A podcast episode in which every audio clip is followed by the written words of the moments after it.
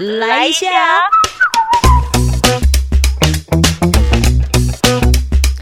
欢迎收听周团来一下，我是周九。在今天呢，我们想要就是透过这个主题，周团来阅读一下，阅读哪一本书？与家人的财务界限。我们之前其实有在这节目当中，就是跟大家呃分享这本书，它影响了我接下来的人生路有多深。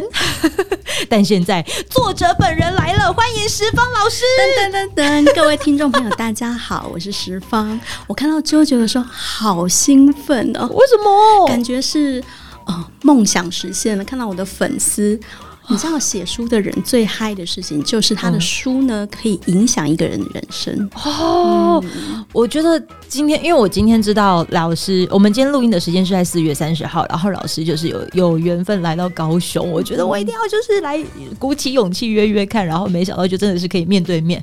老师然后开始就是对你说五百字的心得与感谢之前，我可不可以就先以专业主持人的这个角度？来问问老师说，你当时在写这个与家人的财务界限的时候，其实我看到你里面啊，在讲的是，呃，纵使有再多的理财观，嗯，可是总是会有所谓的变动性因素，那个变动性都跟人有关。这哈那个故事，如果说套听，我都把赛不为例。没好啊，你没好没好。大家要知道，我理财十六年了。我其实会成为理财作家的关键，是因为一场火灾啊！我十六年前的时候在生老大，嗯，那我在坐月子中心，亲眼看着我家烧起来。哇，离我家大概只有呃五分钟的路程，所以我看着我家的屋顶，嗯哼，因此我知道我家火灾的时候。我彻底的想要理财，所以其实我理财的过程是非常艰辛的，因为我是学文科的啊，老师是文科的，嗯，那学文的人要去学商，那中间的纠结，而且每一个书或者是名词都像天书一样。老师，我有问题，嗯，那个时间你意识到要理财的时候，你是你大概在几岁的时候？二十八岁。喂，哎，你刚好在讲的这个年龄是现在听节目的人，就其实。开始有那个所谓的金钱焦虑这件事。对，太年轻的时候，我跟大家坦诚，其实我是一个月光族，嗯，而且我还是劣等那一种，就是今天收到多少钱，明天马上花光。哦。可是因为那一场火灾之后，我开始管钱，所以我开始克扣节省，而且懂得记账，我会积极投资，但是。嗯，基本上在前七年是颗粒无收的状态，颗粒无收，简单讲就是通通通失败。所以我今天就要跟大家分享。投资失败，或者我想要做到的，嗯，比如说让自己累积一点财富，为什么不见得像我预期中那种有努力就有收获？你知道吗？关键不仅仅是因为我知识不足，嗯，书读的不懂嘛，嗯，那经验不够也是一种，可是更关键的其实是家人这件事。哇，你有意识到，就是原来家人他也是会影响你理财的。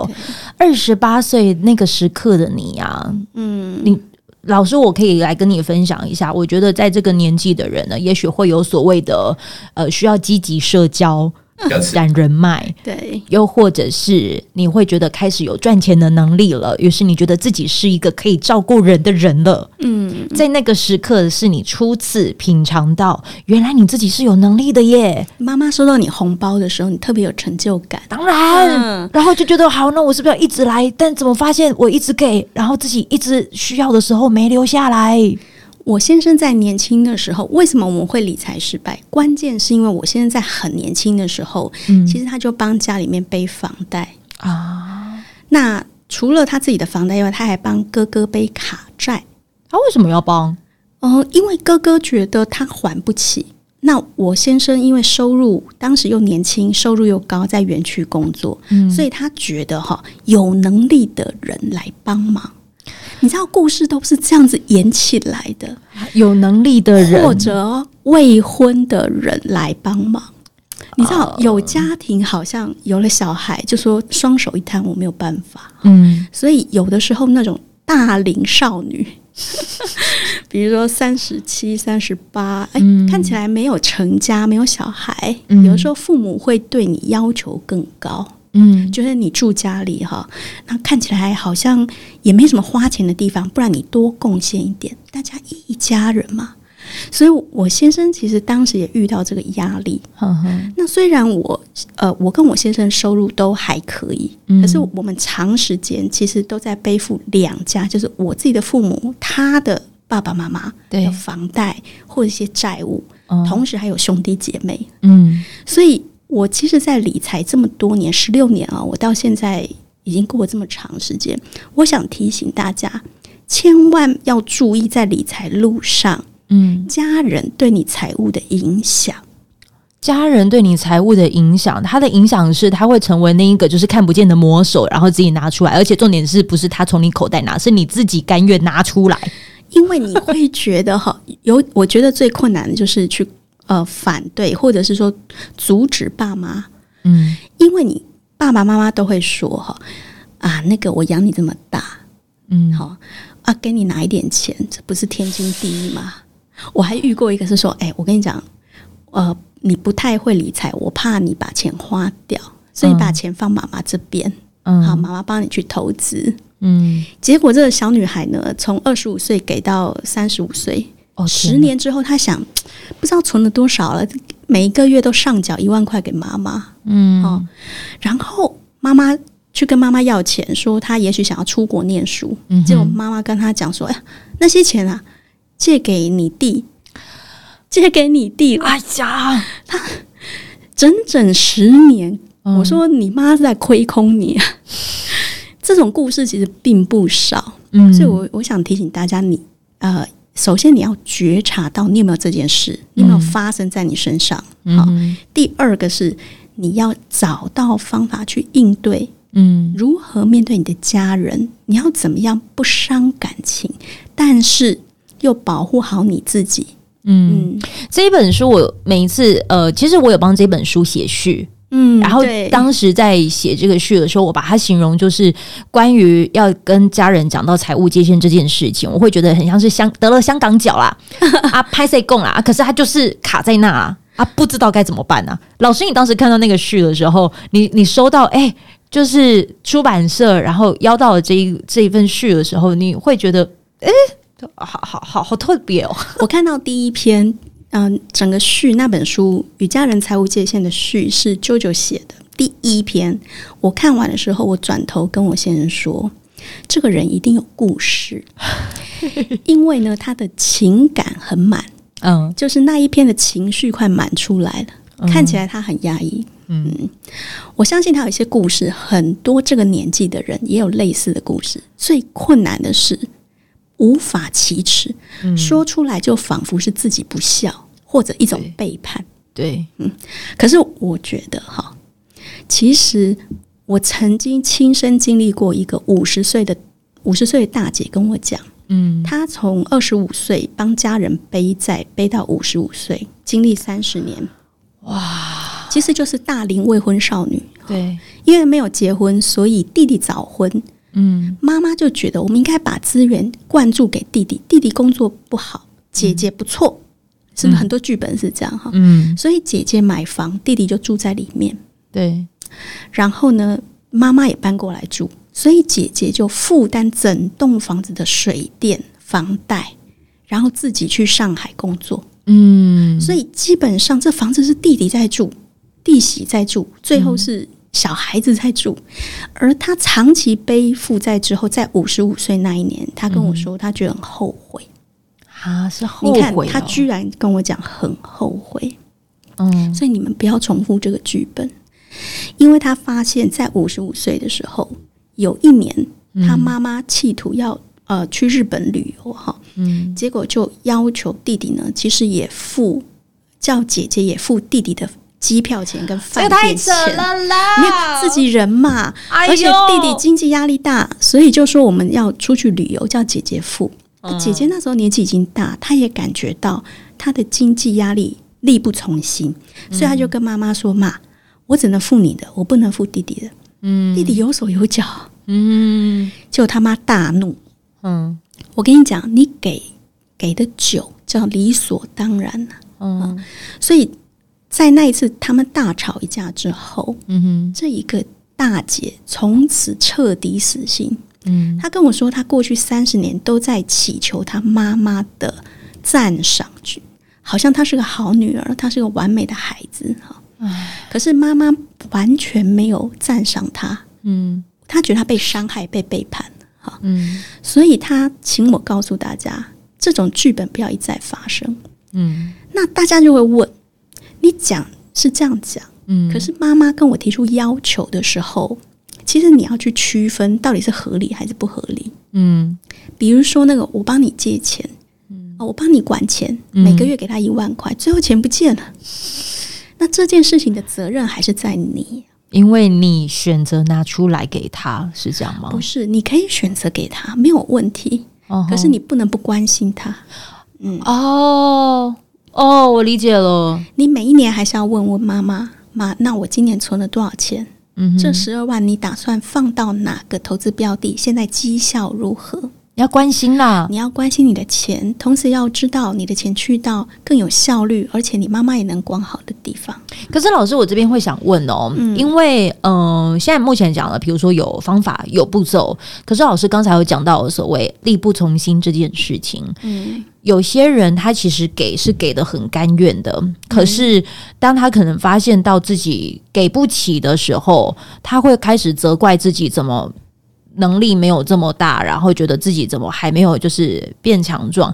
有没有一种可能是有个声音其实告诉他就讲说，其实你已经很好了。我想跟大家讲哈，绝对不要自责哈。那界限在哪里？别人跟你借钱的，或者妈妈请你给赡养费。嗯，给到底我有三万，我有五万，我给妈妈多少，给家人多少，叫做刚刚好。嗯，这个东西有个算法。嗯，你必须要清晰的了解到你的租金是多少，你的生活费是多少，但是绝对不要漏掉为未来存钱。也就是说，很可能你去掉生活费之后，你要有二十趴、三十趴的余裕。所以，如果你有三万块。嗯，你最好每一个月有办法自己哦存下六千块，你就用这种算法来算就好。六万块的话，就是要存到一万二。等一下，如果比如说我有三万，是可动用的三万，还是薪水？薪水三万，对，三万，然后存六千，这个六千是怎么算来的？这个是我已经算过数学了。你如果说可以乖乖的存下二十趴，然后一直都有缴劳保。嗯，其实，在你六十五岁可以开始领的时候，你的生活费被动可以收进来，劳保加上那个六千块存下来的钱，放在好工具上面哈，嗯，大概可以 cover 掉你生活费百分之八十，这是算过的，所以这是一个很好算的方法。你永远都要记住，要替自己留二两成下来。嗯，所以你看哈，如果你妈妈跟你要钱。你永远要记住，你的界限就是那个存二十趴。嗯，如果你发现糟糕，你已经接近月光，嗯，好，然后妈妈还把钱再带走，最后你一毛不剩，这时候你就知道这个钱了哈，是在挖你未来的安全感。挖未来的安全感这件事情，我觉得可以跟老师分享。就是呃，我记得当时可能自己还算是毛头小孩的时候，已经有开始赚钱。那个时候的钱可能赚了大概是两万多块，嗯，就一开始嘛，对，那年轻人这样。然后在两万多块这过程当中，可能当家里需要用钱，因为那个时候你就觉得哦自己有能力了，然后就开始开始是不是要要给还是什么？可是不知道为什么自己都一直不够用，然后。一一发现，嗯，好像怎么为什么哪边怪怪的，就自己好像都觉得不够用。那个时候有个朋友就是跟我说，因为那个时候 JoJo and Mary 不知道老师还记不记得？了解。就几 Mandy。那个银行的那种就是现金卡，对，还是什么？他就讲说啊，不然的话，你就先让自己身上有有一笔钱嘛，你去贷贷个信贷，你贷个二十万这样子，那至少身上啊家里有什么样子的开销还是什么，你你就可以有给啦。但我那个时候并没有意识到说，这个其实就是你在跟未来的安全感，你在借的是未来的安全感。于是当我开始收到了就是要要付那个信贷的那个每个月都要被十八趴。嗯啊，那时候很高，对，十八趴。嗯，我我没有意识到。嗯，然后我那时候就发现，你知道前阵子我在整理那个家里啊，然后就有我是一个会比较念旧的人，有些东单据我都会留下来。我那时候看到那个日期，然后日子，然后我就觉得哇，原来我有我有这个历历，我有这个过日子过诶，就是每个月我就是必须钱少少，但是我就是这些钱不属于我啊，也许属于我，但是我已经在已经先已跟未来借了。你舅舅，你这个傻孩子，你不是唯一一个。这样子的剧本哈，哦，这是出自于两件事：一是你对于呃信贷跟利率这件事情的理解不够，对，太年轻。嗯，第二个，我们刚刚讲预借的是安全感不全然，其实你预借是你未来的生命活力跟时间。哦，生命活力跟时间，这值得可以来深聊一下哦。你每一天的工作都在消耗你的精力、你的才智，嗯，好，所以。你的时薪就是你的生命活力，哦，你是可以算出来的，嗯。可是当你预借现金的时候，你再把你的未来一点一点吃掉了，嗯，而且是先拿到现在吃掉了。我觉得这对你的人生来讲是一种很没有效率了，嗯。可是你那当时不懂，嗯。那另外是你在情绪跟感情上对你的母亲可能有一种负疚，有可能。负疚是什么啊？你可能觉得你要让他过上好日子哦，但是却一直过不了。那因为他一直过不了，你就一直觉得你应该要再给他。所以这部分，我跟你讲，在这这件事情上，你会去做这件事情，知识是一层，嗯，心理也是一层。对，很多人在没有办法挣脱或觉得有愧疚感的时候，你要问自己：你这个愧疚感从何而来？你到底内心里面对你的父母？有什么样子的声音？嗯，比如说我妈好可怜，你小时候可能有这个声音，嗯，所以我长大一定要让她幸福，嗯。如果你有这个声音在你心里升起，你在长大之后可能会不计代价的，嗯，去照顾她，嗯。所以真的很好玩。你一方面一个人在金钱上要成熟起来，他的知识要成熟，嗯，他的内在要一致，嗯。那我常常会跟大家分享妈妈的要求。尤其是对你好的人、你信任的人、你关心的人，你真不想看他不快乐，嗯，你不想让他陷入绝境。如果他欠欠钱，那你要怎么做？嗯，首先我们刚刚已经讲了一个方法了嘛，对，你永远要记住为自己留二十趴，对不对？那第二个是什么？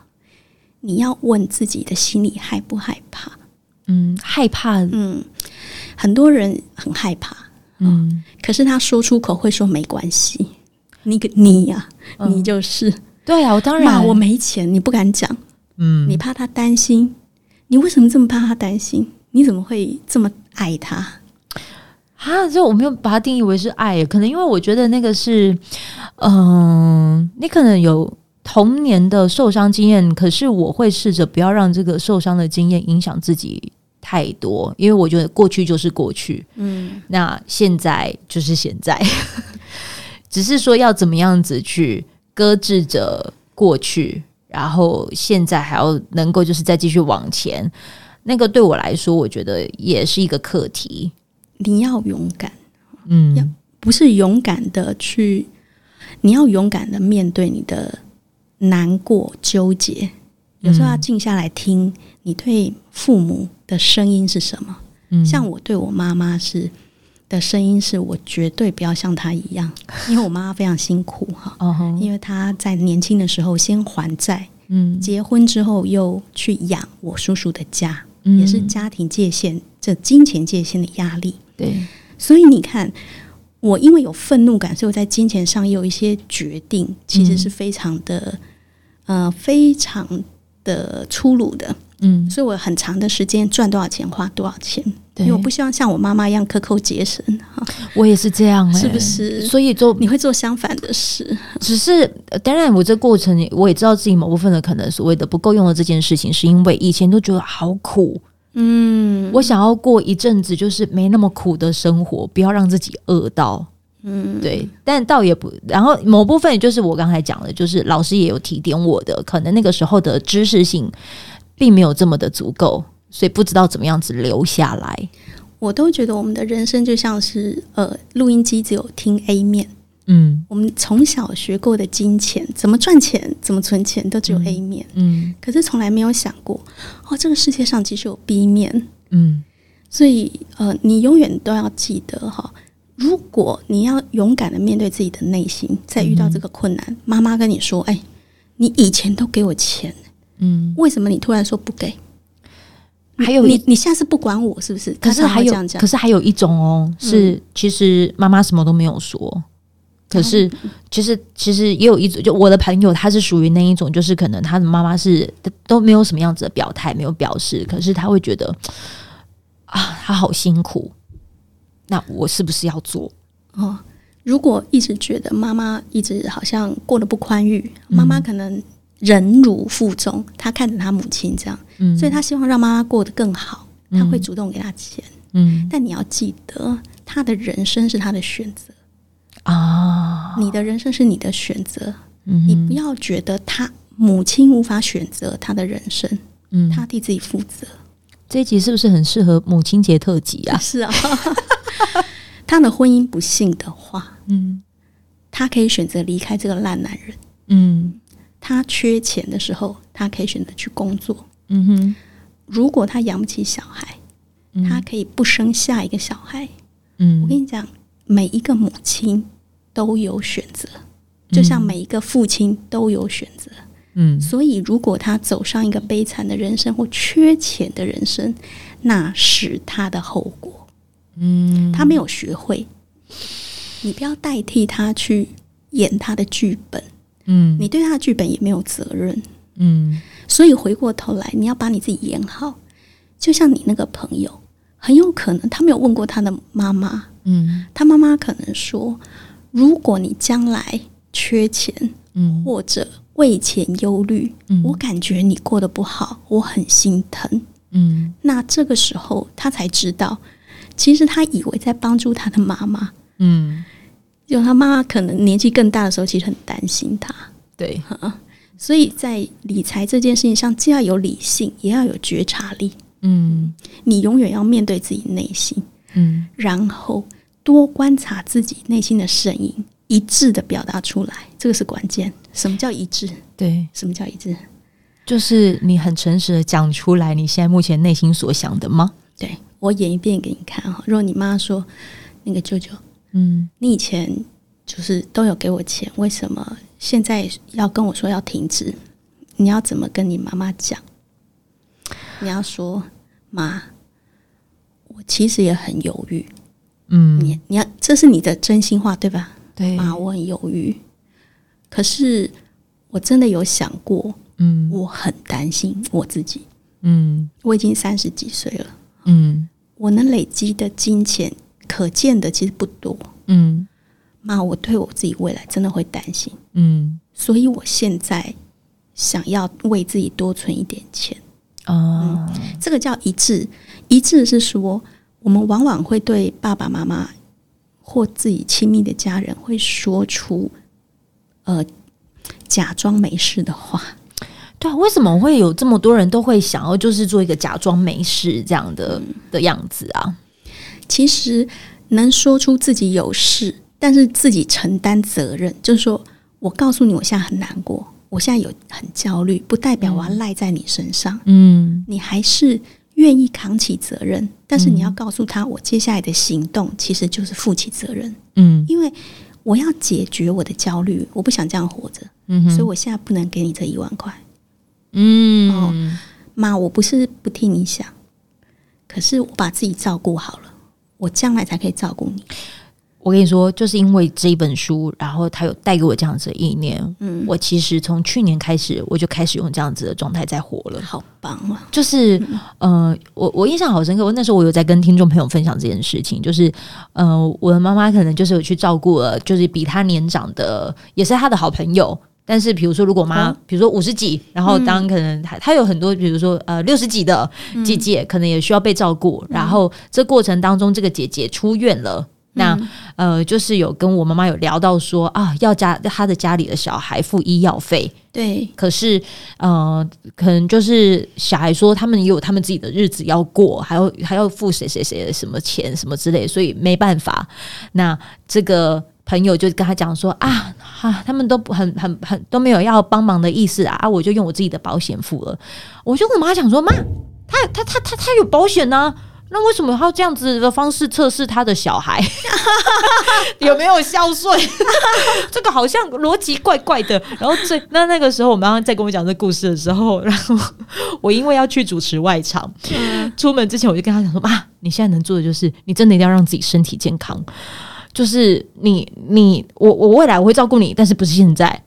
你先让我这段时间好好先去转一转，给我二十年好不好？至少二十年。”我跟你讲，九九，理财为什么有趣？哦，因为他在预想一个未来不会发生的事情。嗯，就像提着一桶水在沙漠里面走，到底那桶水要多大桶啊？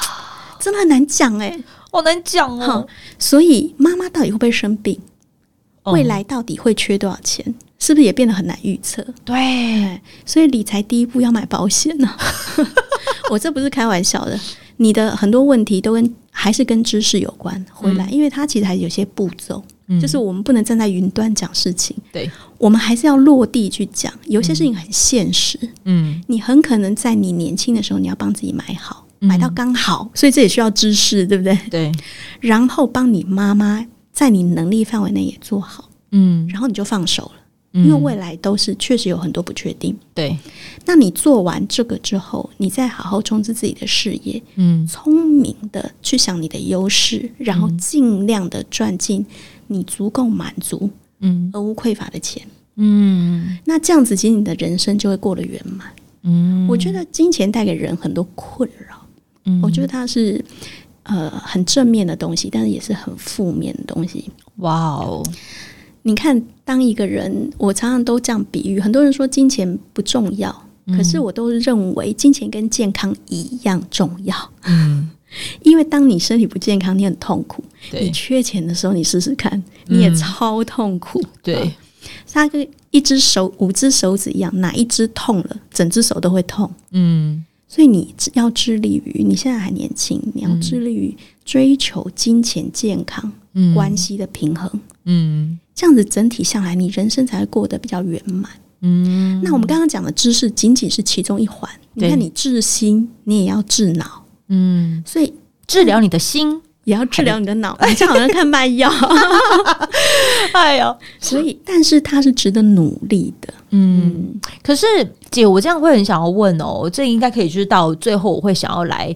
跟跟姐来讨教的，就是你刚才有讲到治了你的心和你的脑，可是当你可能，嗯，我们有没有可能是有一个年限可以让听众朋友知道，至少你在这一段的时间，你真的要为自己做努力。比如说，因为我大部分的听众可能都是在二十五，呃，比如说二十到四十之间，至少给他们一个努力的目标，才不会就好像一直要努力到有一种遥遥无期的感觉。就是比如说两年或三年的时间，维持这样子的状态。我自己的经验跟大家分享，你现在就要开始，嗯，二十岁也要开始，三十也要开始，四十也要开始，嗯，因为正确的理财方法，或者说比较安全的理财方法，都需要时间，嗯，那这个时间多长呢？我自己推估，前面七年大概有两年要记账，就是要弄清楚你到底缺多少钱。哦，然后大概有三年的时间要做第一单。嗯哼，就是做投资，你要懂得用钱滚钱的方法，大概需要三年的时间去看到结果。嗯，所以你看，这样就五年不见了。对，但六跟七年你会开始收获到果实，然后你会去琢磨说怎么让它变更好。所以大概前面一个学习的历程，我自己的经验是要花七年。嗯，所以你看，你二十岁，通常我们不会二十岁开始，大部分是二十五。对，出社会开始，嗯所以大概二十五后面到三十出头这段时间，是你最需要努力学的时候。嗯，但是在学的过程中，第一要方法，对，不要绕路，就是说你书也要去找到适合的，嗯，或者知，就是说你知识的吸收要找到对的媒体或对的方法，然后实际去做，千万不要只是看书而已。做完之后累积经验，甚至有些人会做笔记。嗯，你就这样七年之后，你会发现呢，七年前跟七年后的你会差距很大。嗯，很多人年轻人会跟我讲啊，我现在在里投资这个经验里面，我就只有买过零零五零，嗯，这么 ETF，嗯，或者我只有五万十万，嗯，我觉得一点成绩都没有，就是我投资进去也没有用，嗯，我都很想跟大家讲，前知识跟经验在前面都看不出什么差距，前五年的时候。看不出任何差距，它的差距在后面会跑出来。哦，因为他后面会开始因因你对钱开始变敏感，对，所以你在做大型的投资，或者你甚至连转换职业，你都会用上金钱交给你的东西，包含几率，包含胜率，对啊。那如何抵抗风险？嗯，那你很容易哦，赚的主动赚的钱会变多，被动赚的钱会慢慢变多。哇，所以大概要七年。好，那如果你觉得有些人可能会说，可是我都已经不到，我已经五十岁了。对我很多听众朋友，就比如说我那时候问他说：“哎，你要不要试着想一想，你四十五岁的时候有没有假想自己四十五岁可能现在正站在人生道路上的哪里？那你已经想象那个样子了，你现在可以还有几年的时间努力朝向那个方向去前进。”然后我就听众跟我讲说：“我都已经过四十五了，不好啊啦！” 你看“不好啊”这句话就很有趣。呃，就是大家不知道，我有一间清洁公司，哈哦。啊，那我一间清洁公司里面最近有个女孩子来应征，啊哈，嗯，她今年大概三十五岁，嗯，那她白天是在叉叉名茶工作，她是外场，就服务生，OK，所以她月薪大概三万二，嗯哼，可是她晚上来应征的工作是很辛苦的，因为是从十点要工作到十二点，嗯，只有两个小时，可是她可以赚一万八，哦。所以他非常努力的来应征了。那我当时也问他：“你白天都要工作，你晚上还来工作，你不是一整天都工作吗？而且一到六哦，所以很辛苦。”嗯。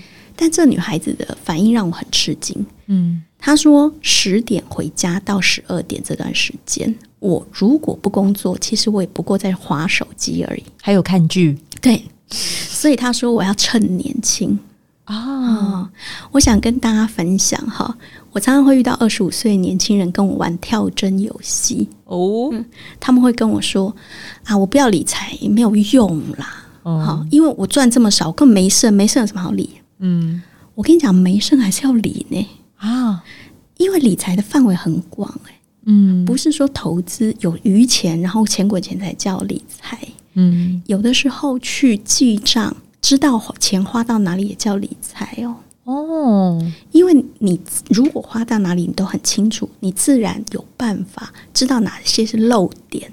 嗯。嗯，那你累积久了之后，日积月累，它也会慢慢变多。嗯哼，所以你看，年轻人常常会跟我说他没有钱，然后我叫他去看 YouTube，他说他不喜欢看书嘛，哈，嗯，看 YouTube YouTube，他说他看不懂。嗯，我说那你看不懂，不然你找个团体，或者是脸书上加入一个社团，对，其实你也可以讨论。不懂你问人嘛，哈，对。他说没有用了，我已经很累了。他一直这样跟我跳针。好，那你对比我刚刚讲那个小女孩，你听听看，嗯，她还是做了她能做的事情，对不对？对。所以金钱上成熟起来，跟人格成熟起来是同一个道理。真的耶！他们需要的东西都是第一，发现跟承认自己有金钱问题。嗯，你没办法存钱，其实你已经有金钱问题了。嗯，好。第二个，你要面对问题之后，你要扛起你该扛的责任。嗯，什么叫扛起该扛的责任？就是永远不要说啊，我做下面弄不好啦。嗯。因为你一定有个你可以做的事，你有可能还没发现而已哦。对，那个小女孩可以去工作，家庭主妇呢，她可以去网拍，嗯，可以吧？嗯，有一些人可能会去帮人家带小孩，我有遇过这种妈妈，就我带一个，呃，不不够，我再帮邻居带一个，她又赚第二份收入，也有。嗯，还有呢，是爸爸白天工作比较累，可是他对投资有兴趣。对，所以他也会去买书来看，就是一点一点学。嗯，所以你看，每一个人在他空余的时间、精力跟能力范围内，都可以为自己未来做一点准备。其实不会有什么不能做的。五十岁也有可以做，四十五岁那也不好。挖到细咋搞回？我干嘛我做好？给我做这代接当哦哎哈。所以我觉得今天可以跟大家就是总总结起来啊，就是我们在谈的这本书《以呃与家人的财务界限》，老师他在这本书当中其实有讲了，就是比如说你跟另外一半，或者是你跟你在乎的人之间的那个金钱圈，他的那个金钱圈的那个，其实也有跟心理层面有关系。就像是老师刚才在这个分享的过程当中讲到的是，你理财的同时，可是你也要理心，嗯，你也要就是去认清。同时，因为与人有关，当你清楚之后，你要开始给自己一个目标。就像今天，可能你听到的是七年的时间，我们就给你七年时间哦。你不能再讲说这七年都没洗干，至少你要让。这些事情在这七年内发生，发生了，我们到第八年再来讲。它有没有效？没错，这才是与家人的财务界限。你理解完，你听完之后，你接下来可以为你自己做的事情。我今天是太感谢石方老师来到九团来一下了，我也觉得很开心，可以聊到这种话题 哦，真的吗？感觉我们好像聊了一个很长的天 啊，殊不知谈到心里啊。哦，我喜欢，真的谢谢老师。好啦，我们就是如果你有呃更多有关于就是想要了解的，你可以直接。上到十方老师的脸书粉丝专业，十方富裕人生，对，就是希望能够用这方式让你跟老师有所连接。再次谢谢我们老师喽，拜拜，拜拜。这一段的节目就在这边告一个段落，非常感谢你的陪伴聆听，也欢迎你可以订阅我们的节目，这样子当热腾腾的节目上架之后，你就可以收到最新的通知。希望未来的日子里都可以跟你相约在纠团来一下，用这个随选广播节目陪你开启美好的一天吧。我们下次见喽。